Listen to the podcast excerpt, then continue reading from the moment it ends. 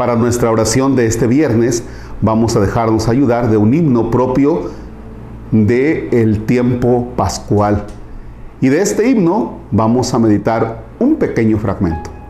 Es nuestra oración del viernes 22 de abril. En nombre del Padre y del Hijo y del Espíritu Santo. Tu cuerpo es lazo de amores de Dios y el hombre atadura.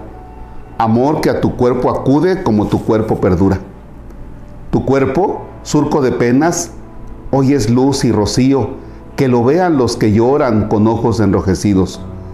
Tu cuerpo espiritual es la iglesia congregada, tan fuerte como tu cruz, tan bella como tu Pascua.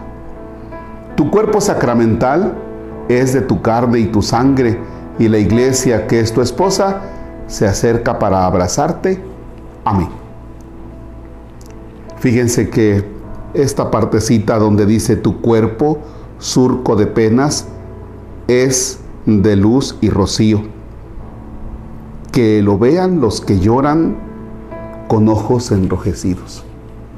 Que lo vean los que lloran con ojos enrojecidos. Posiblemente hay personas que están cansados ya de alguna situación. No sé, cuestiones económicas, problemas de trabajo, problemas familiares o incluso problemas de salud. Y de esas que tú ya no le encuentras para dónde, ¿no? Ya no le encuentras. Te animas, haces lo posible por estar bien, pero de pronto también te pones a llorar. Y cuando uno llora, los ojos están enrojecidos. Tanto que te preguntan, ¿estabas llorando? ¿Estabas llorando? ¿Te pasa algo? Y la persona sabe lo que carga. Tú sabes lo que cargas a veces con un familiar enfermo. O tú sabes lo que sufres en tu enfermedad. O tú sabes tus sufrimientos. Tú lo sabes. Tú sabes tus problemas, ¿no? Bien, pues en eso que tú sabes los problemas, en eso que tú lloras, contempla a Jesús resucitado, que se convierte en esperanza.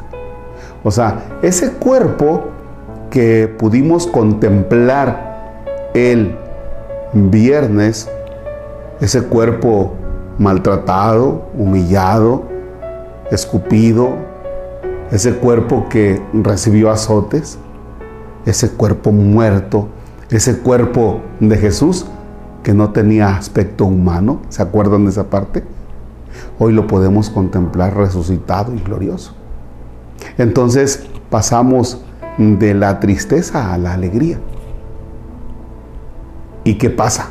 Ah, bueno, quienes van experimentando o vamos experimentando determinadas tristezas por circunstancias propias de la vida, también tenemos que mirar hacia el resucitado, de aquel cuerpo lastimado a un cuerpo glorioso, de tu situación difícil a la esperanza, a contemplar tu vida con esperanza. Fíjense que decía un comentarista, este mundo es difícil, tiene sus propias penas, este mundo tiene sus tristezas. Lo peor de todo es mirar a quienes creemos en Cristo, mirarnos tristes, no contagiarnos de la alegría del resucitado que nos da esperanza. Al contrario, en lugar de contagiarnos de la alegría del resucitado, nos dejamos contagiar de la tristeza del mundo. Así es que hay que cambiar el chip, no mirar la tristeza del mundo, sino al contrario, con la alegría de la resurrección, mirar las tristezas del mundo para inyectarles gozo y esperanza. Padre nuestro que estás en el cielo, santificado sea tu nombre.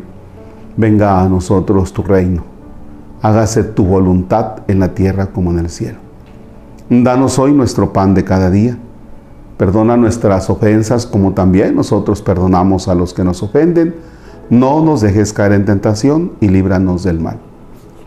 Señor esté con ustedes. La bendición de Dios Todopoderoso, Padre, Hijo y Espíritu Santo descienda y permanezca para siempre. Amén. Que tengan un bonito viernes.